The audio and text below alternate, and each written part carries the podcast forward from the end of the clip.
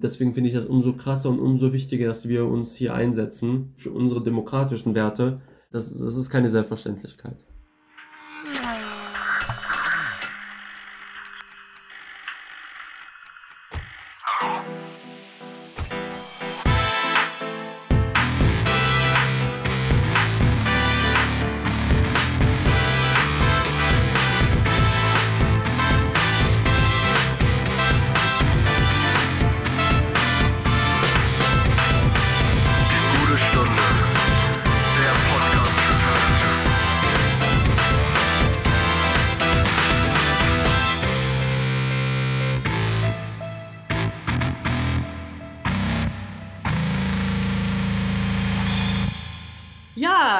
Herzliches Willkommen zur vierten Folge unseres Podcasts. Wir haben im Sommer ja einer spontanen Idee von Jan folgend angefangen mit diesem kleinen Projekt, ohne zu wissen, ob es überhaupt eine zweite Folge geben würde. Aber wir haben viel tolles Feedback erhalten und äh, haben festgestellt, dass wir einfach die Möglichkeit schätzen, auf diese besondere Art mit vielen spannenden jungen Menschen ins Gespräch zu kommen. Für alle, die heute zum ersten Mal dabei sind, Jan, Kilian und ich, mein Name ist Sarah aus dem Team des Talentscouting der UDI, der Universität Duisburg-Essen, haben diesen Audiopodcast ins Leben gerufen, um die Corona-bedingte Distanz zu überbrücken und mit allen SchülerInnen unserer Kooperationsschulen und den Talenten aus unserem Netzwerk in Kontakt zu bleiben. Wir freuen uns aber natürlich auch über alle interessierten HörerInnen, die heute mit dabei sind. Nur kurz zur Erinnerung und zur Einordnung. Kilian und ich sind Talentscouts, die normalerweise in den Schulen Beratung für OberstufenschülerInnen anbieten vorrangig für diejenigen, die die ersten in der Familie sind, die Abi machen. Wir haben noch zwei weitere Talentscouts im Team und eine Kollegin aus der Studienberatung. An der Stelle ein herzliches Shoutout an Chantal Missut und Jacek. Und der dritte hier im Bunde, der immer dabei ist am Mikro, ist Jan, der unser Team als studentische Hilfskraft seit anderthalb Jahren im Bereich Öffentlichkeitsarbeit unterstützt. Ja, hier im Podcast erwarten euch äh, jedenfalls regelmäßig und jeweils für eine gute Stunde Gespräche mit jungen, klugen Menschen, die von ihren Träumen, Plänen und Bildungswegen berichten. Unsere zentralen Themen sind hierbei Bildungsaufstiege und alle möglichen Facetten der Talentförderung. Damit wollen wir also nicht nur informieren, sondern auch inspirieren. Und ich freue mich sehr über unseren heutigen Gast, der zu beiden Themenbereichen viel zu erzählen hat. Herzlich willkommen, lieber Berat. Hallihallo, guten Morgen. Ja, Berat ist 22 Jahre alt und hat sein Abi an der Gesamtschule Bergerfeld absolviert. Über unsere KollegInnen Seren und Harry, an dieser Stelle viele Grüße an euch beide, ist Berat in das Talentscouting der Westfälischen Hochschule gekommen und war außerdem Schülerstipendiat bei den Ruhrtalenten. Über dieses Schülerstipendium haben wir ja schon in Folge 2 mit Ali ausführlich gesprochen. Berat hat drei jüngere Geschwister, lebt noch zu Hause und jobbt nebenher in einem Getränkelieferservice, auch um seine Familie finanziell zu unterstützen. Den Corona-Lockdown konnte Berat mit seiner Familie praktisch für die Renovierung eines Eigenheims nutzen, in das sie mittlerweile auch eingezogen sind. Berat ist der erste der Familie, der sein Abitur gemacht hat. Und im Anschluss daran hat er ein FSJ im Kosovo absolviert und nun ein Hochschulstudium begonnen. Daran war vor 22 Jahren noch nicht zu denken, als Berats Eltern aus dem Kosovo geflüchtet sind. Berat selbst ist in einem Aufnahmelager in Kastrop zur Welt gekommen. Heute studiert er an der Uni Duisburg-Essen Politikwissenschaft im dritten Semester. Neben seinem studentischen Alltag ist Berat auch politisch überaus aktiv. Vor kurzem hat er über Facebook die Vereinigung albanischer Studenten gegründet, deren Vorsitzender er nun ist. Außerdem wurde er bei der Kommunalwahl für die SPD in den Integrationsrat der Stadt Gelsenkirchen gewählt. Darüber hinaus ist Berat auch Teil des Talent-Netzwerktreffens, einer Plattform für ehemalige SchülerInnen aus dem Talentscouting, die jetzt an der UDE studieren. Es gibt also viele Themen, über die wir heute sprechen können. Berat, bist du einverstanden mit dieser Vorstellung oder möchtest du was ergänzen? Nee, also das war eigentlich so eine kurze Zusammenfassung über mein Leben. Eigentlich perfekt. Ach, vielen Dank. Müsste ich mir auf jeden Fall mal merken fürs nächste Mal, wenn ich mich irgendwo vorstelle. Ich kann das, ich kann dir den Text gerne zuschicken. Sehr gerne. Also mit meiner Vorstellung in unter, ein, in unter zwei oder einer Minute ist schon, ja, hört sich sehr interessant an. Ja, Berat als Elevator Pitch sozusagen dann. genau. Und äh, bevor wir jetzt auf das ein oder andere Detail zu sprechen kommen, wollen wir erstmal das tun, was wir mit allen unseren Gästen tun, nämlich spielen. Okay, perfekt.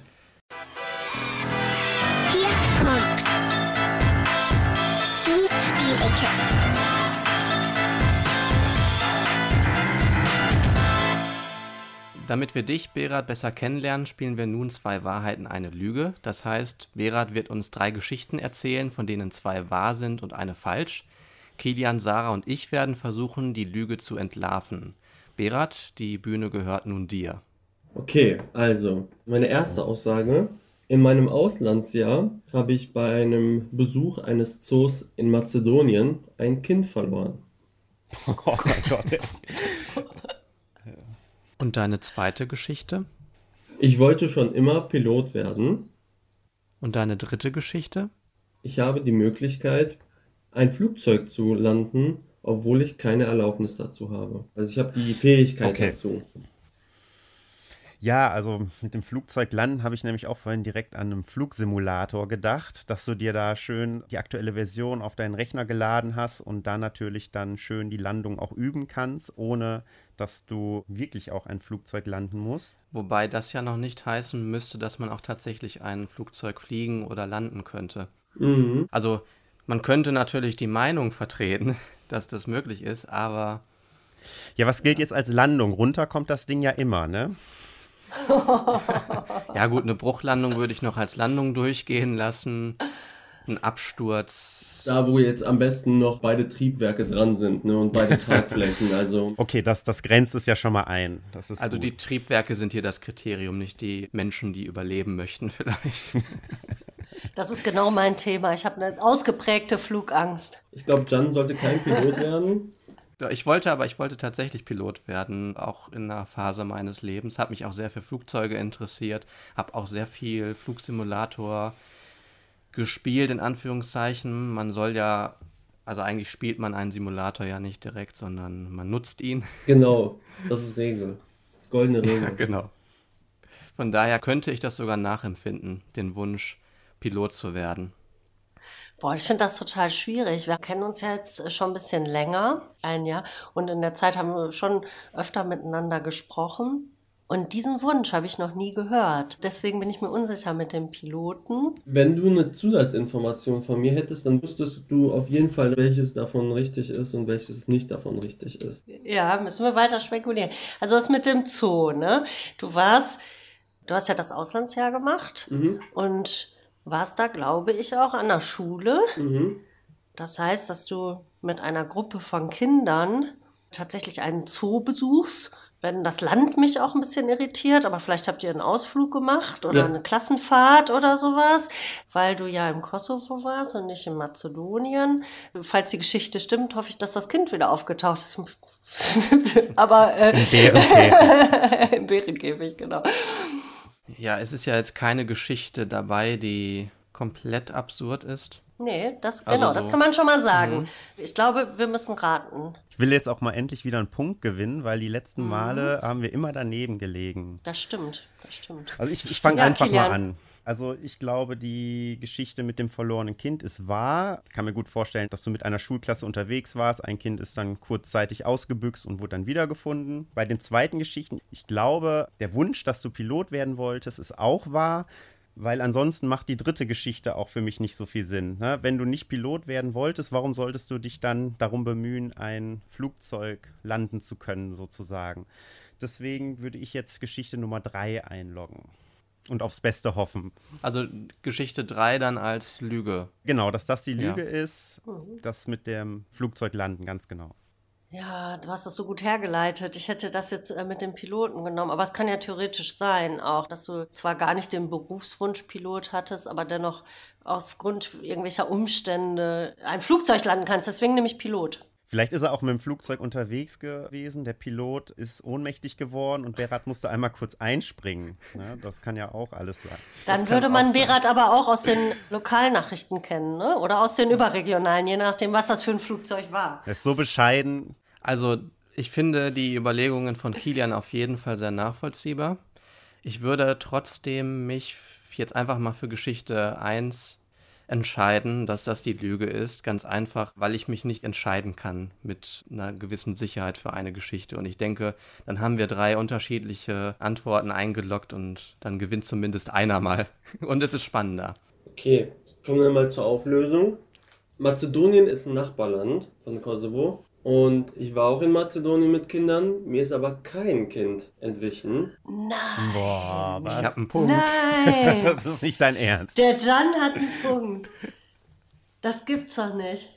Ich wollte Pilot werden und hätte theoretisch gesagt, die Ability, ein Flugzeug zu landen, ja. Das darf nicht wahr sein. Aber wie, warum? Warum kannst du das? Ich habe mit sieben Jahren, also also wir waren ja jahrelang Asyl, als dann die Fragen aufkamen, wie gehen wir denn das erste Mal nach zehn Jahren wieder in den Kosovo, war ja mit dem Auto nicht zu denken, wegen der Minengefahr etc. Und dann war ganz klar, ja, wir müssen fliegen. Und das hat mich halt extrem, extrem interessiert. Bin ich damals anfangs in unsere Schulbibliothek, da war ich noch Grundschüler, und habe immer gefragt, ja, Frau so und so, haben Sie denn Bücher über das Fliegen und sowas? Und von Jahr zu Jahr, sage ich mal, habe ich mir dann einen Simulator geholt für einen Laptop. Da gab es dann so in Anführungsstrichen Kurse. Bin auch dann mal zu so einem richtigen Flugsimulator gefahren. Ich glaube, ich könnte so ein, ja, mit zwei Triebwerken so ein kleines Flugzeug von, von, keine Ahnung, von Eurowings oder sonst irgendwas landen. Fun Fact, ich habe Flugangst. Ach. Krass, ne? Ich habe auch totale Flugangst. Deswegen hast du diesen Weg auch nicht eingeschlagen? Genau aus dem Grund. Ach, krass. Weil ich so sicher war, dass Flugzeuge halt eben nicht abstürzen, war ich halt umso interessierter, warum dann Flugzeuge doch abstürzen können. Und dann von Doku zu Doku habe ich immer wieder und immer weiter und immer weiter an die Fähigkeiten eines Piloten gezweifelt. Was mir den totalen Kick gegeben hat, war der Fall mit der Maschine in den französischen Alpen. Seitdem habe ich mir eigentlich hoch und heilig geschworen, dass ich in kein Flugzeug mehr steigen werde. Mein erster Flug war jetzt auch nicht der schönste. Ist leider so und ich versuche das auch irgendwie gerade so ein bisschen wieder in, ins Normale zu ziehen, mich mit dieser Angst zu konfrontieren. Berat, da können wir schön mal eine kleine Selbsthilfegruppe einrichten nach dem Podcast und hier mit so einem erfahrenen Piloten wie dir. Aber das könntest du doch, ne? Eine Maschine fliegen, die du selbst fliegst. Also da, da hättest du dann keine Flugangst. Doch schon. Ich denke immer so, ja, okay, die Stewardessen, die, die haben ja einen Zutritt zum Cockpit. Kurz vor der Corona-Krise im Februar wollte ich mal so einen Kurztrip machen mit meiner Schwester von Dortmund nach Krakau. Und da wollten wir einen Flug buchen und zwei Tage später kam es dann zum Lockdown. Vielleicht zu einem späteren Zeitpunkt. Es ist so ein bisschen untergegangen und ich möchte das nochmal sehr feiern. Jan, du hast gewonnen. Ja, unglaublich. Herzlichen Glückwunsch. Auch mal. Das ist Auch auch, mal. mal. gewonnen. Ja, du sagst das jetzt so, aber wir haben tatsächlich Gleichstand. Ne? Ich halte, das können die Hörerinnen äh, jetzt nicht sehen. Aber ich habe natürlich eine ewige Tabelle für uns gemacht und jeder hat zwei Punkte jetzt. Wow, also Herzlich willkommen. Herzlich willkommen im Club. wir könnten nicht nach der vierten Folge aufhören mit dem Podcast. Nein, jetzt müssen wir weitermachen, weil irgendeiner muss ja gewinnen. Ja, nun, ne? Man braucht die richtige Motivation. Bernhard, ich würde gerne wissen, warum hast du damals an der Gesamtschule Bergerfeld in Gelsenkirchen beim Talentscouting mitgemacht? Wie bist du da überhaupt drauf aufmerksam geworden? Der Leiter des Projektes an unserer Schule, Herr Bongers, kam auf mich zu. Ja, hey Berat, hättest du denn nicht mal Lust, bei einem neuen Projekt teilzunehmen? Hier an unserer Schule, die Talentscouts. In der 9. oder 10. Klasse. Ich habe mich jetzt selber nicht als Talent wirklich gesehen. Also ich habe mich jetzt als Durchschnittsschüler, sage ich mal, gesehen. Trotzdem hast du dich darauf eingelassen. Hast gesagt, gucke ich mir einfach mal an. Ich guck's mir einfach mal an, auch dem Lehrer zuliebe, sage ich immer, weil er mich gesucht hat und dachte mir, ich mach's einfach mal. Ich höre es mir an, man weiß ja nie. Ja, und dann hatte ich ungefähr einen Monat später ein Gespräch mit der Seren damals. Wir haben dann mit ihr so ein bisschen gesprochen über meine schulischen Leistungen etc. Was halt total krass ist, dass dieses Gespräch das Fundament davon gebildet hat, wo ich heute jetzt stehe, weil letztendlich hat mich nämlich die Seren dazu motiviert, meine Noten zu verbessern, weil sie mich dann für ein Schülerstipendium meinte, sie vorschlagen würde. Ich musste ganz ehrlich sagen, zu diesem Zeitpunkt, 10. Klasse, wusste ich nicht, was ein Stipendium ist, ehrlich gesagt. Ich glaube, das geht vielen SchülerInnen so, ne? Woher auch? Das hört sich so, ja, elitär irgendwie einfach an. Und ich habe mich einfach nicht irgendwie als Mitglied einer Elite angesehen. Seitdem kam es dann dazu, dass ich mich für die Ruhrtalente beworben habe, da dann empfohlen worden bin und dann sich alles theoretisch so weiterentwickelt hat, bis ich dann zu Harry geleitet worden bin, weil dann Zerren an eine andere Schule gegangen ist und ich dann den Harry als mein Buddy, sage ich mal, hatte, mit dem ich auch heute noch Kontakt habe und auch mit der Seren natürlich. Ich finde, diese Talentscouts, die waren nicht nur dieses, ja, komm, wir reden mal über deine Zukunft, weil da geht es nochmal etwas tiefer in Anführungsstrichen in die Materie. Man führt da schon privatere Gespräche in einem vertrauten Umfeld. Man spricht darüber, ja, was willst du denn machen jetzt nach der zehnten? Was stellst du dir vor? Warum kannst du nicht das machen, was du möchtest? Und man kann mit denen eigentlich theoretisch über Berufswünsche, über alles reden. Jetzt hast du am Anfang gedacht, ah, Moment, also äh, warum ich jetzt? Talentscouting, also was soll jetzt mein besonderes Talent sein? Du hast dich trotzdem getraut, mal hinzugehen und beschreibst das ja auch mit vielen positiven Effekten so auf deine Entscheidung oder auf dem Bildungsweg.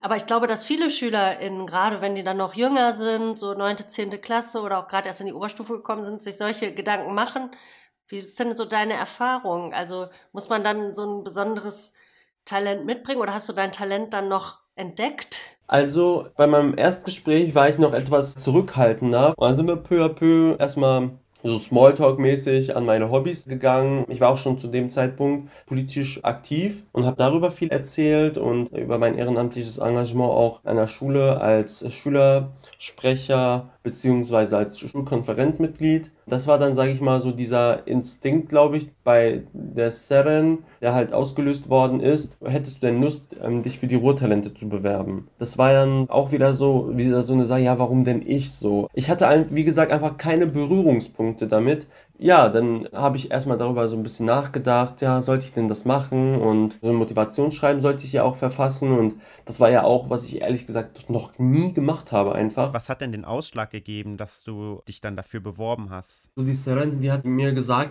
dass ich auf jeden Fall das nutzen sollte, weil man dann so eigene Ansprechpartner bekommen könnte, die dann mit einem noch mehr über die Zukunft sprechen würden, noch mehr Hilfe gebieten können und das alles nochmal noch persönlicher wird, als es schon so war. Und da hatte ich mir auch das Programm mal durchgelesen und dann waren da so Sachen wie Sprachenfahrten, die dann, sage ich mal, vom Schülerstipendium übernommen werden, die Kosten oder auch einfach andere Projekte oder andere Tätigkeiten, die man zusammen als Stipendiat machen würde und einfach es hat mich auch irgendwie gereizt, mit noch mehr Schülerinnen und Schülern in Kontakt zu kommen. Also jetzt nicht nur aus Gelsenkirchen. Ich möchte schon so gerne Neues sehen. Was glaubst du, wo würdest du heute stehen ohne Talentscouting? Auf jeden Fall nicht im Studium. Deswegen auch hier nochmal schöne Grüße an Seren und dem Harry. Jetzt einmal so symbolisch, auch wenn es Corona jetzt nicht zulässt, aber so eine Umarmung dahin zu Harry und zu Seren. Weil ich muss ganz ehrlich sagen, die Motivation kam natürlich, Abitur zu machen, natürlich auch von meinen Eltern. Aber es ist irgendwie anders, wenn es eine Person sagt, die man nicht aus dem familiären Kontext kennt. Weil natürlich sagt die Familie immer, ja, mach das, weil es sehr gut für dich. Und wie gesagt, und es hat mich irgendwie voll geflasht, weil es war das allererste Mal, dass eine Person zu mir gesagt hat, ey Berat, mit den Noten hättest du die Zulassung, um Abitur zu machen. Bei den Lehrern wurde das nie irgendwie angesprochen, etc. Und das hat mich dann irgendwie dazu ermutigt, ey, Berat, wenn du schon die Zulassung dazu hast, dann mach Abitur, dann versuch zu schauen, was du nach dem Abi machen möchtest. Und durch so ein Schülerstipendium habe ich mir so selber auch gedacht, hättest du vielleicht nochmal neue Wege, die man einschlagen könnte, die du vielleicht bis dato nicht kennengelernt hast. Und ich wollte halt meine Zukunft auch von denen bestimmen lassen, die halt vielleicht die Fähigkeit dazu haben, den Schülern auch einen neuen Weg zu zeigen, vorzuzeigen, wie so ein Routenplaner, sage ich mal. Ich muss ganz ehrlich sagen, das hat mir dieses Talentscouting und natürlich auch die Ruhrtalente auch gezeigt, dass man nicht unbedingt aus einer Akademikerfamilie kommen muss, um studieren zu können. Was glaubst du, warum gibt es so wenige Kinder aus Nicht-Akademikerfamilien, die Abitur machen? Also du hast gerade richtig schön erzählt, deine Eltern haben dich darin bestärkt, das Abitur zu machen. Dann kam noch von außen die Empfehlung dazu. Meinst du, das hängt damit zusammen? Glaubst du, dass bei Nicht-Akademiker-Kindern zu selten so eine Empfehlung ausgesprochen wird? Es gibt ja auch Statistiken dazu, die ich auch beispielsweise in meinen Vorlesungen der Soziologie gesehen habe. Und da wird auch berichtet einfach, dass Kinder aus nicht akademischen Familien niedrigere Chancen haben, Abitur zu machen, weil eben diese Wertschätzung fehlt. Also ich bin halt aus einer typischen, sage ich mal, Arbeiterfamilie. Mein Vater arbeitet auf dem Bau, meine Mutter im Einzelhandel etc. Dennoch haben die großen Wert darauf gelegt, mir zu sagen, hey, versuch das Beste wirklich daraus zu machen, damit du dir neue Wege öffnest. Ich glaube, man muss in den Schulen mehr über dieses Thema sprechen. Vor allen Dingen in diesem Zeitraum 8. und 9. Klasse. Das ist so eine ganz kritische Phase meiner Meinung nach. Oder wo, wo gerade die Charaktereigenschaften eines Menschen geschaffen werden, dass man genau zu diesem Zeitpunkt den Kindern auch die Stärken vorzeigt. Ja, und Perspektiven aufzeigt vielleicht. Ich glaube einfach, dass es viele kleine Aspekte sind, wenn man die miteinander, sage ich mal, addiert, schon krassen Einfluss darauf haben, welchen Weg man selber auch geht. Ich habe es zum Beispiel jetzt selber vor allen Dingen durch die Kommunalwahl gesehen, auch in Gelsenkirchen als ich mit Menschen in Kontakt kam, da waren auch die Kinder beispielsweise dabei. Ja, nee, warum soll ich denn überhaupt wählen gehen? Und das haben die in Anwesenheit der Kinder gesagt. Und das finde ich halt immer so ein bisschen kritisch, weil Eltern agieren ja als Role Model. Sie verkörpern mehr oder weniger auch das, wo sie sagen, okay, ich will mal wie Mama oder Papa werden. Das kultiviert mehr oder weniger bezogen auf Wahlbeteiligung beispielsweise diesen Trend. In Wahlbeteiligung, ich glaube, da hast du recht, das ist nochmal ein anderes Thema, aber auch in Bezug auf Bildungsentscheidungen, weil man sich ganz viel an den familiären Erfahrungshorizonten orientiert. Das ist auch ganz natürlich. Und ich glaube, dadurch kommt die Diskrepanz in den Zahlen so zustande. Ne? Du hast ja gerade auch gesagt, da gibt es ganz viele wissenschaftliche Untersuchungen auch zu. Ich kann ja vielleicht mal eine zitieren, um so die Relevanz des Themas deutlich zu machen. Also es gibt so einen Hochschulbildungsreport von 2020, das ist eine Studie des Stifterverbands in Kooperation mit McKinsey. Und der besagt, dass von 100 Grundschulkindern aus Arbeiterfamilien durchschnittlich 21 später auf eine Hochschule gehen. Und von 100 Grundschulkindern, wo aber mindestens ein Elternteil einen Hochschulabschluss hat, beginnen 74 ein Studium an einer Hochschule. Das ist ja erstaunlich, dass in einem entwickelten Land wie Deutschland im Zentrum der EU die Diskrepanz von Bildungsentscheidungen und Bildungswegen und die Möglichkeit aufzusteigen so hoch ist. Welche Rolle spielt der Bildungsaufstieg für dich? Ich sag mal so, natürlich sind meine Eltern sehr, sehr stolz dieser Tatsache, dass ich eine universitäre Einrichtung besuche, weil es eben halt, sag ich mal, das erste Mal jemand ist, der das in der Familie halt macht. Auf der anderen Seite ist es dann natürlich auch totales Neuland. Da haben auch nochmal die Ruhrtalente genau diesen Mechanismus, sage ich mal, entwickelt. Anmeldung, Stundenplanerstellung etc. Die haben dann zum Beispiel Workshops gehalten zu diesem Thema und haben dann Leute von der Uni eingeladen, wo dann angehende Studenten dann theoretisch diese Sachen besprochen haben. Um so das Einmaleins der Uni zu lernen sozusagen, um sich in einem neuen Kontext sicherer zu fühlen, meinst du? Genau diese Probleme greifen halt vor allen Dingen auch Schülerstipendien auf, um halt den Menschen nicht die Möglichkeit zu geben, zu sagen, okay, ich gehe jetzt nicht studieren, weil ich nicht weiß, wie das geht, etc. Das geht, wie gesagt, tatsächlich. Wie war denn der Wechsel dann zur Uni für dich? Hat das alles reibungslos geklappt oder hast du da irgendwie gemerkt, okay, scheinbar weiß ich doch noch nicht alles über diese Institution oder so? Ich war ja nach meinem Abitur ein Jahr im Ausland. Das bedeutet, meine Bewerbungsphase war theoretisch vom Ausland. Ich war ja auch aus der ersten Generation, die überhaupt ein FSJ gemacht haben. Ich war von 20 Bewerber der einzige mit einem Migrationshintergrund. Liegt das jetzt daran, dass die anderen nicht zugelassen wurden oder dass sich niemand beworben hat? Ich glaube, auch Kindern oder auch Menschen aus, aus anderen Schichten nicht diese Möglichkeit aufgezeigt wird. Hier ist es ganz wichtig zu unterscheiden. Okay, man kann recherchieren als Schüler. Aber sobald man im ersten Gedanke als Schüler sagt, okay, Au pair, ja, ich kann mir darunter nichts vorstellen, also weg damit. Man denkt immer direkt an die ersten Informationen, die man von sich selber hat. So, und ich habe dieses Thema halt angesprochen, weil wenn man hier schon mal sieht, dass diese Fragezeichen, die in meinem Kopf schon in dem FSJ-Programm waren, da waren meine Fragezeichen natürlich im Übergang zur Universität nochmal um einiges krasser ausgeprägt. Als ich jetzt an meiner Schule vor ein paar Wochen war, haben alle gesagt, ja, was kostet denn so ein FSJ? So, da habe ich gesagt, ja, das kostet was. Und sie, ja, was kostet das? Mut, habe ich gesagt. So. Es ist quasi wichtig, dass man als Schülerin oder Schüler dann auch konkret weiß, also nicht nur den Namen gehört hat, zum Beispiel Freiwilligendienst oder Au pair, ja, habe ich schon mal gehört, aber was das so wirklich ist, keine Ahnung, deswegen beschäftige ich mich jetzt nicht weiter damit, sondern man sollte schon während der Schulzeit dann den Schülerinnen und Schülern so konkrete Einblicke vermitteln. Ist es das, was du da auch so ein bisschen mit sagen möchtest?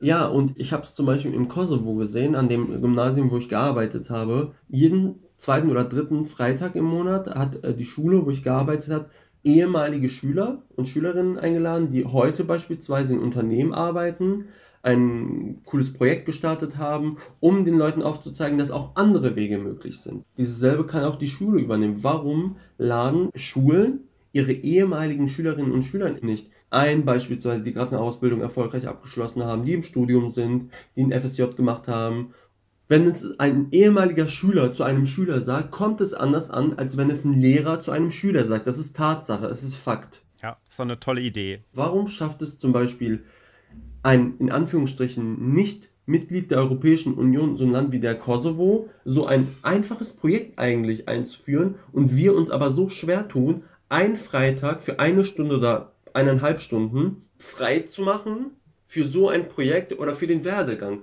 Also du würdest dafür plädieren, Berat, mehr Zeit einzuräumen und das zu institutionalisieren, dass Zeit wöchentlich im Wochenplan zur Verfügung steht, um über die Zukunft zu sprechen. Habe ich dich da richtig verstanden? Es muss noch nicht mal wöchentlich sein, aber wenn man alle zwei Monate Leute einlädt ins Haus, in so, keine Ahnung, im Hörsaal oder in einem größeren Raum, so eine Minimesse aufmacht, dass die ehemaligen dann halt erzählen, was sie gerade machen. Keine Ahnung, mit so einer PowerPoint. Jetzt muss ich zur Ehrenrettung der Schulen sagen, dass es tatsächlich einige Schulen gibt, die solche Konzepte schon fahren und viel sich sehr darum bemühen, mit den Alumni in Verbindung zu bleiben, um sie als mögliche Role Model zu präsentieren und in Kontakt zu bringen mit den SchülerInnen. Aber ich sehe das genau wie du, dass das auf jeden Fall noch ausgebaut werden kann. Ein anderer Aspekt, den ich gerne ansprechen würde, ich höre sehr oft in den Gesprächen mit den Schülerinnen in der Oberstufe, dass es Vorbehalte gibt, sowas wie ein Gap Year, ein FSJ, ein Auslandsjahr, was auch immer zu machen. So ein bisschen aus der Getriebenheit, man muss früh fertig werden, das ist verlorene Zeit, so eine Sorge, dass das im Lebenslauf vielleicht nicht gut aussieht. Also was sagst du SchülerInnen, die diese Entscheidung noch vor sich haben und vielleicht diese Sorgen haben, so aus deiner Perspektive, wo du dich ja dafür entschieden hast? Es ist so ein bisschen wie ins kalte Wasser geworfen zu werden. Man muss sich aber natürlich auch darauf einstellen, Familien krempelt es einmal krass um. Das habe ich bei mir selber zum Beispiel gesehen. Woran hast du das gesehen? Hast du Beispiele? Weil es Vorbehalte vor allen Dingen von meinen Eltern kam, die sich wirklich dagegen gesträubt haben, dass ich ins Ausland gehe. Nicht, weil sie es mir nicht gegönnt haben, aber gesagt haben, du hast doch jetzt ein Abi oder du willst ein Abi machen, geh doch studieren. So habe ich gesagt, nein, ich möchte nicht direkt studieren gehen, ich möchte erstmal was anderes machen. Und da habe ich gesagt, doch, ich möchte das machen, aber ich weiß, wusste auch innerlich ganz klar, dass man im Leben Situationen begegnen wird, wo man Sachen machen will, die auch gegen die Erwartungen anderer sind. Haben deine Eltern das mit der Zeit akzeptieren können? Also ich muss ja ganz ehrlich sagen, eine Situation, die ich nie in meinem Leben vergessen werde, war der Abschied. Ich will am liebsten das schon aus dem Gedächtnis löschen wollen. Bis dahin, also das war 2018, Mitte, Ende August, da hat es mein Vater auch akzeptiert und ich habe es auch daran festgemacht, weil mein Vater auch davon erzählt hat, bei unseren Verwandten oder bei Freunden, okay, mein Sohn macht ein FSJ. Und das hat mir so die Bestätigung gegeben, okay, ich glaube, man braucht irgendwie immer eine Bestätigung, auch wenn man Mitarbeiter in einem Unternehmen ist, so eine Bestätigung vom Chef oder sowas, tut einem einfach gut.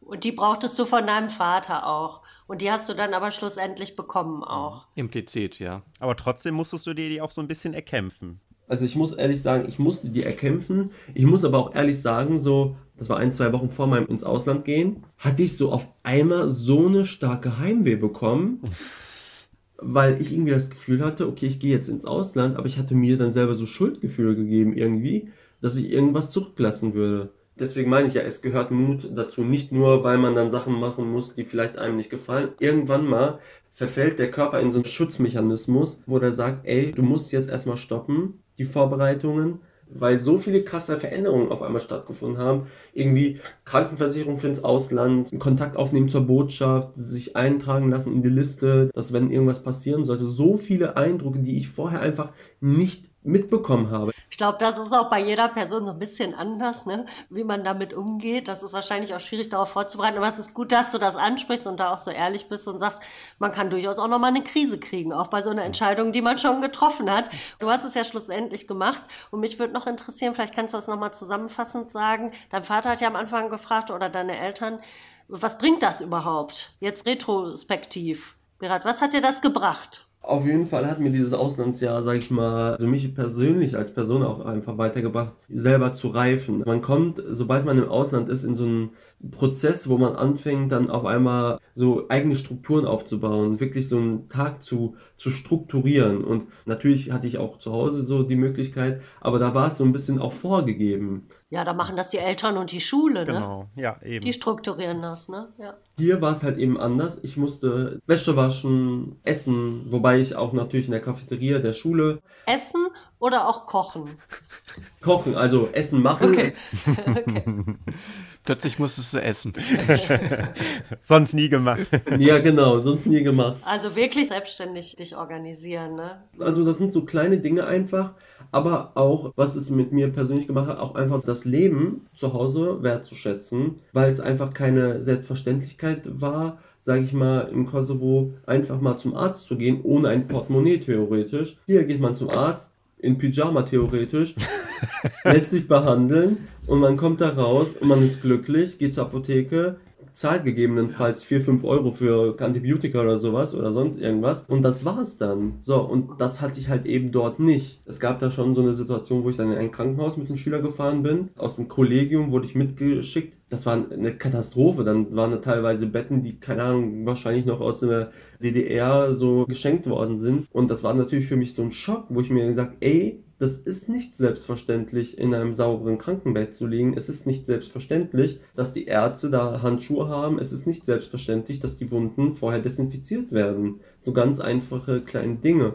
Und jetzt bezogen auch vor allen Dingen auf Corona. Ich will mir nicht vorstellen, in was für einer misslichen Lage sich da jetzt die Krankenhäuser befinden. Man hat da einen ganz anderen Blick auf die Verhältnisse, die man sonst für selbstverständlich hinnimmt. Nach einem Jahr, muss ich ehrlich sagen, hatte ich dann auf einmal so eine Affinität entwickelt, Wäsche zu waschen, Wäsche zu bügeln. Und wenn ich daran zurückdenke, ich habe da so ein Bild von mir, wie ich da wirklich in so Hausschuhen mit so einem Wischmopp und so einem Bademantel wirklich durch die Wohnung gewischt bin. Und wenn ich heute an diese Bilder zurückdenke, vermisse ich ehrlich gesagt diese Zeit, diese Eigenständigkeit. Natürlich habe ich die auch hier, aber die einfach nicht mehr so, wie als wenn ich in meiner eigenen Wohnung bin. Das ist einfach ja, Fakt und Tatsache. Und ich würde es auf jeden Fall jedem empfehlen, der sich einfach selber besser kennenlernen möchte, der auch einfach mal, sage ich mal, auch selber so ein bisschen aus diesen Strukturen ausbrechen möchte. Und ich finde ein FSJ, man kann auch für sechs Monate ins Ausland, für diejenigen, die vielleicht ein Jahr zu krass finden, wenn man sechs Monate im Ausland war, kann man sich selber austesten, wenn man Pläne hat, ins Ausland zu gehen, um zu studieren. Schaffe ich das? Also möchte ich das? Und ich muss ganz ehrlich sagen, ich möchte schon gerne in der Nähe meiner Freunde erstmal bleiben, für den Bachelor zumindest, weil ich einfach gemerkt habe, dass mir Freunde fehlen, dass mir Strukturen aus dem alten Leben in Anführungsstrichen einfach fehlen. Das ist eine wichtige Erkenntnis, ne? Also die Zeit ist auch nochmal total wichtig für eine Orientierung, glaube ich auch. Ich würde das sogar erweitern und sagen, allgemein ein FSJ, also freiwilliges soziales Jahr, aber auch die Möglichkeiten freiwilliges kulturelles oder ökologisches Jahr, sogar auch in Deutschland. Also man muss ja mit Corona ein bisschen gucken im Moment, ob das nächstes Jahr überhaupt möglich sein wird, ins Ausland zu gehen nach der Schule, aber auch im Inland hat ganz ähnliche Effekte. Also ich habe auch ein FSJ gemacht, aber gar nicht weit weg in Essen in einer Schule für Kinder mit einer körperlichen Behinderung und ich habe die gleichen Effekte gehabt. Das Selbstständigsein, ich bin dann auch ausgezogen, das ging dann auch, weil man ja eine kleine Aufwandsentschädigung auch bekommt im FSJ. Die Zeit nutzen, um die Perspektive klar zu kriegen, was möchte ich eigentlich machen. Das war bei mir genau das Gleiche. Und ich kann auch sagen, dass ich so gelernt habe zu arbeiten. Also so jeden Tag acht Stunden zu arbeiten war auch eine krasse Erfahrung, um mal ehrlich zu sein, weil man das aus der Schule auch nicht kennt. Und ich kann da auch Werbung für machen, dass es keine verlorene Zeit ist. Ja. Ich weiß nicht, ob es bei dir auch so war, Sarah. Also bei mir war es zumindest so, dass die ersten zwei, drei Wochen, weil du gerade dir gesagt hast, acht Stunden arbeiten, wo ich die ersten paar Wochen nach der Schule wirklich so heiser war einfach von dem ganzen im Schulhof, dieses ey Leute, aufpassen, nicht da oder halt im Schulunterricht einfach, weil ich ja als Sprachassistent da gearbeitet habe, dass man, wenn man in die Wohnung kam, wirklich so dieses Ruhige auf einmal geliebt hat. Ja, total. Ich weiß genau, was du meinst. Total. Was sagen deine Eltern denn jetzt rückblickend zu deinem Auslandsjahr? Meine Mutter sagt heute noch, ich habe im Ausland auch vor allem so einen Ordentlichkeitsinstinkt für mich entdeckt, dass ich also irgendwie alles symmetrisch im Kleiderschrank legen muss und sowas. Und wenn dann irgendwie gerade was nicht klappt, meine Mutter sagt dann immer wieder, ja, räum dir das doch auch auf, das hast du doch bestimmt im Ausland auch so gemacht. So, und dann, oder wir unterstützen halt unsere Mutter halt immer beim Aufräumen so, so Berat, du bügelst jetzt mal die Hemden, das musstest du ja auch im Ausland machen. Ah, sehr geschickt, deine Mutter auf jeden Fall. Ja, ja. Gutes Argument, was man immer parat hat. Dann sage ich immer so provokant, ja, aber jetzt muss ich es ja nicht nochmal machen, so, ne? Sag mal, ich glaube, ich spinne. Ja. Deine Mutter hat schon vollkommen recht. Du hast es doch gelernt. Dann kannst du das jetzt auch machen. Nee, natürlich mache ich so, so ist es natürlich nicht so. Ich bin ein Mensch, der aufmuckt, auf gut Deutsch gesagt. Dann sage ich, ja, ich habe das zwar im Ausland gemacht, aber jetzt kann es ja jemand anders für mich machen. Ne? Und dann kommt immer so ein Blick, dann kommt immer so ein Blick zurück und dann weiß ich, okay, jetzt kann ich wieder den Gang zurückschalten. Und jetzt nimmst du das Bügeleisen und hältst die Klappe. Genau. Ja.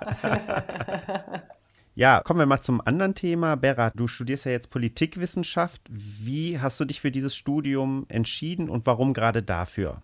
Also ich sag mal so, durch mein ehrenamtliches Engagement, vor allen Dingen in der Politik und weil ich ja auch Vorsitzende des Jugendparlamentes war in Gelsenkirchen, habe ich einfach bemerkt, dass so kleine strukturelle Entscheidungen auch auf kleiner Basis große Wirkung haben können und habe mir dann aber auch auf der anderen Seite gedacht, dass ich mir mal so diesen soziologischen Aspekt mir verinnerlichen möchte, was wir auch vorhin angesprochen haben, dass halt so wenige Menschen mit Migrationshintergrund, sage ich mal, ins Ausland gehen, sage ich mal. Ich war mir persönlich sicher, dass man vor allem mit der Politikwissenschaft und mit einer Verbindung der Soziologie, die ja hier an der Universität Duisburg-Essen vorhanden ist im ersten Semester, die man sehr gut miteinander kombinieren kann und sich viele Fragen auch beantworten kann.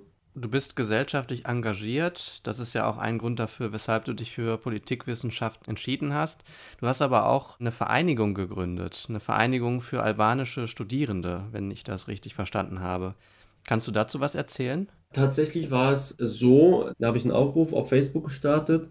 Da gibt es ja so eine Gruppe Universität Duisburg-Essen. Da kann man dann irgendwie immer wieder oder immer weiter in Kontakt mit anderen und die dann theoretisch auch nochmal eigene Freunde da reingeladen haben in die Gruppe und dass jetzt alles wirklich offiziell ist, also wirklich theoretisch mit so einem Emblem, mit einem Vorstand etc., wo auch Mitgliedsbeiträge gezahlt werden. Wir haben diese Gruppe eigentlich gegründet, zum einen so einen wissenschaftlichen Austausch. Wir versuchen jede zwei, drei Wochen so ein Zoom-Meeting zu machen und unser Studienfach vorzustellen, ein paar Inhalte zu geben, zu zeigen, ja, was mache ich im Studium etc.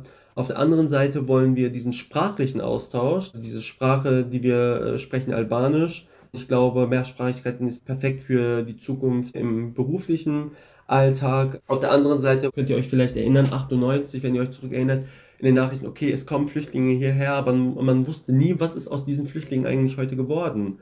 So, und ich wollte mit dieser Gruppe eigentlich so zeigen, okay, die erste Generation hat sich schon stark versucht aufzubauen, indem es studiert oder sonst irgendwas macht. Wir wollten auch so ein bisschen auch diese Vorurteile abbauen, indem wir halt einfach zeigen oder Leute auch einladen in unsere Sitzungen, dass wir über Themen auch sprechen, die in unserer gesellschaftlichen Struktur nicht normal sind. Zum Beispiel haben wir in der übernächsten Woche ein Thema Frauen im Kosovo, wo wir ganz klar über Gewalt in albanischen Strukturen sprechen möchten.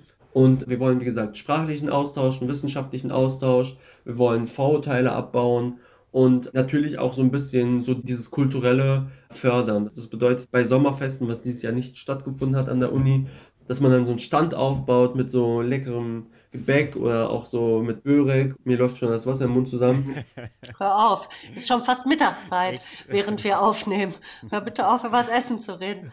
Also falls man im Mikrofon Schmatzbewegungen hören sollte. Und äh, genau, also es ist so, ja, das ist schade, dass diese Möglichkeit in diesem Jahr ausfällt mit dem Sommerfest, weil das ja eine schöne Gelegenheit gewesen wäre, auch die Arbeit mal zu präsentieren und auch tatsächlich in den Austausch zu kommen. Weil als du angefangen hast zu erzählen, habe ich mich so ein bisschen gefragt, wo ist denn das Verbindende? Im ersten Moment habe ich gedacht, wollt ihr da unter euch bleiben? Muss man albanischen Migrationshintergrund haben, um mitzumachen? Aber, aber jetzt hast du ja gesagt, nee, euch geht es genau darum, die Kulturen auch zu verbinden, ne? Wir haben in unserem Emblem beispielsweise auch so versucht, verschiedene Farben aus der deutschen Flagge theoretisch übernehmen, um das nochmal zu symbolisieren, dass wir halt nicht in unseren Strukturen, sage ich mal, bleiben wollen, ja. sondern dass wir wirklich schon uns aufteilen wollen. Hier vielleicht, das sehen jetzt vielleicht unsere Zuschauer nicht. Aber wir nehmen das in die Folgenbeschreibung. Die Farben schwarz, rot, gold und dann nochmal hier einen albanischen Schriftsteller und hier auch nochmal Vereinigung albanischer Studenten Universitas Dispagum Ascendia.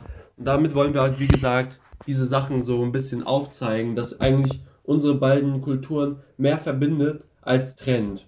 Ja, schön. Gibt es die Möglichkeit, bei euch noch mitzumachen? Gibt es auf jeden Fall. Dann nehmen wir die Kontaktmöglichkeit in die Folgenbeschreibung. Vielleicht zum Schluss noch kommen wir zu sprechen über dein anderes Ehrenamt. Und zwar bist du in den Integrationsrat der Stadt Gelsenkirchen gewählt worden bei den letzten Kommunalwahlen. Jetzt vielleicht erstmal für alle HörerInnen, was macht man überhaupt in einem Integrationsrat?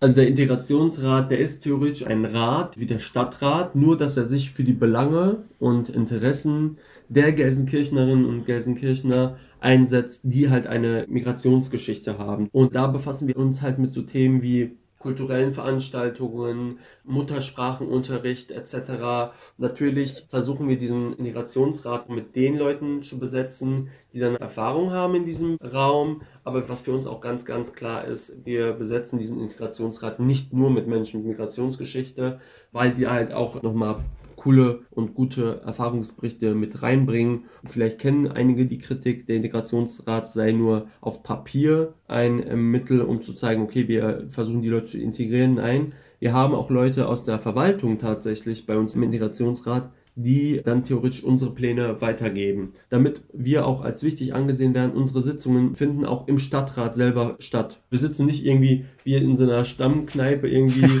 irgendwo und reden mal über das und das. Nein, wir sitzen wirklich im Stadtrat mit einem Vorstand etc. Und wird ein bisschen schwer, weil wir jetzt mittlerweile auch Leute haben aus dem rechten Spektrum, was natürlich für uns ein bisschen perplex ist, wenn sich eine rechte Partei für Integration einsetzen möchte. Aber ja, das wird eine coole Zeit, vor allen Dingen, weil ich das jüngste Mitglied bin und ich natürlich den Integrationsrat auch so ein bisschen als Sprungbrett für mich sehe.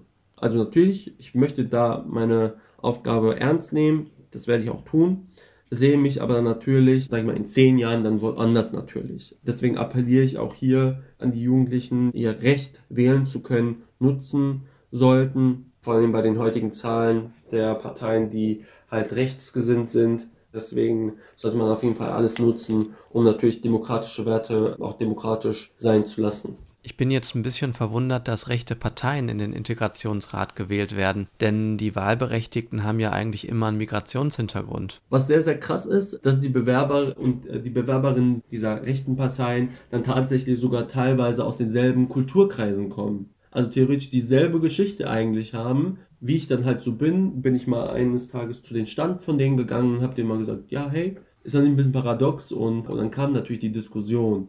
Für mich ist es heute noch unbegreiflich, wie Leute mit Migrationshintergrund sich für eine Partei entscheiden, die sich theoretisch gegen die wehrt. Dann kommt natürlich die Diskussion und deswegen finde ich das umso krasser und umso wichtiger, dass wir uns hier einsetzen für unsere Werte, für unsere demokratischen Werte. Ich will jetzt nicht sagen für deutsche Werte oder albanische Werte, sondern wirklich für unsere demokratischen Werte. Das, das ist keine Selbstverständlichkeit. Ja, stimmt. Das war nochmal ein schönes Statement dazu, warum du dich politisch engagierst. Und warum es auch wichtig ist, sich politisch zu engagieren. Genau. Als letzte Frage noch, du hast gerade gesagt, deine erfolgreiche Kandidatur für den Integrationsrat könnte auch sowas wie ein Sprungbrett sein und dass du dich in zehn Jahren woanders siehst. Sag uns doch zum Abschluss noch, wo du dich siehst in zehn Jahren. Bundeskanzler. Natürlich sehe ich mich als Bundeskanzler. Nein, nein, also. Wir haben nur Bundeskanzlerkandidaten hier im Podcast. Ja. Auch Ali hatte schon ähnliche Ambitionen geäußert in Folge 2. Also ich versuche natürlich optimistisch zu sein und natürlich offen für alles zu sein, aber als Bundeskanzler sehe ich mich jetzt nicht. Aber als Politiker, Berat? Jetzt mal um auf die Frage des Bundeskanzlers. Ich meine, als es zur Wende kam, hätte ja Angela Merkel auch nie gedacht, dass sie Bundeskanzlerin wird, weil sie ja zu dem Zeitpunkt, das wissen sehr wenige, in der Sauna saß zur Wende. Und deswegen hätte sie wahrscheinlich auch nie gesagt, als sie in der Sauna saß, boah, ich glaube, ich werde Bundeskanzlerin, wenn Deutschland sich vereinigt. Und ich meine, Jetzt sehe ich mich nicht als Bundeskanzler, aber ich weiß nicht, vielleicht in fünf oder nochmal in 20 Jahren. Du möchtest es nicht ausschließen. Sag es mal so, aber vielleicht kommt es wieder zu krass rüber, aber ich sehe mich eher, sage ich mal, dann als Vertreter, vielleicht im, im Landtag oder im Bundestag tatsächlich oder was ich mir auch sehr gut vorstellen kann, vielleicht in der UNO, also bei den Vereinten Nationen, was ich, kann ich mir sehr gut vorstellen. Das ist sehr schwer meiner Meinung nach auch zu erreichen, was aber auch wie gesagt nicht unmöglich ist. Deswegen denke ich, sind diese kleinen Schritte in der politischen Teilhabe, sage ich mal, die ersten Schritte, die man nehmen sollte, wenn man wirklich für sich selber entscheiden möchte, okay, ich möchte in der Politik sein.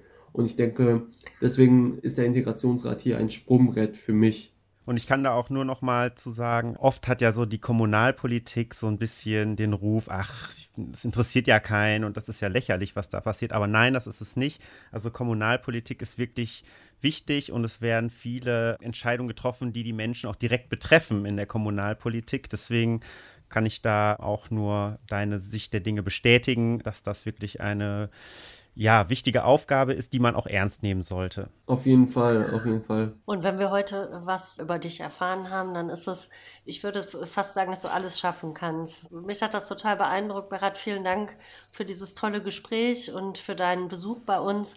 Wir haben eindrücklich erfahren, welche tollen Dinge du erreicht hast als sehr junger Mensch. Also von daher, think big und viel Erfolg für deine Zukunft. Wir bleiben ja auch sowieso weiter in Kontakt. Du bist bei uns im Talent-Netzwerk-Treffen. Wir sprechen uns auch regelmäßig, um zu plaudern über deine Ambitionen und die nächsten Schritte. Und vielen Dank für deinen Besuch, Berat. Ja, vielen Dank. Ich bedanke mich auch recht herzlich dafür, dass ihr hier auch so ein bisschen den Studenten Gehör schenkt und für die, die bis jetzt auch zugehört haben, Dankeschön ist ja auch keine Selbstverständlichkeit. Wir machen am Ende immer noch den Tipp des Monats, den uns der Klient vorstellt. Ja, der Tipp des Monats.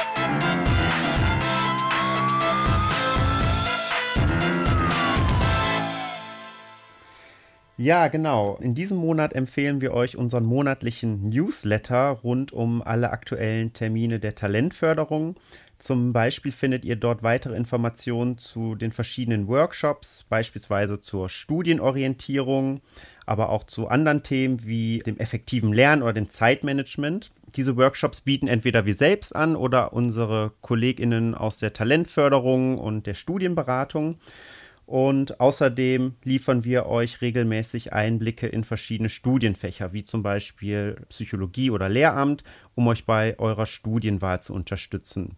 Zu guter Letzt erinnern wir euch auch an die wichtigsten Fristen, die ihr bei der Bewerbung für einen Studienplatz oder für ein Stipendium berücksichtigen müsst. Es gibt dort also viel zu entdecken und den Link, mit dem ihr euch für den Newsletter anmelden könnt, stellen wir euch wie immer in die Show Notes.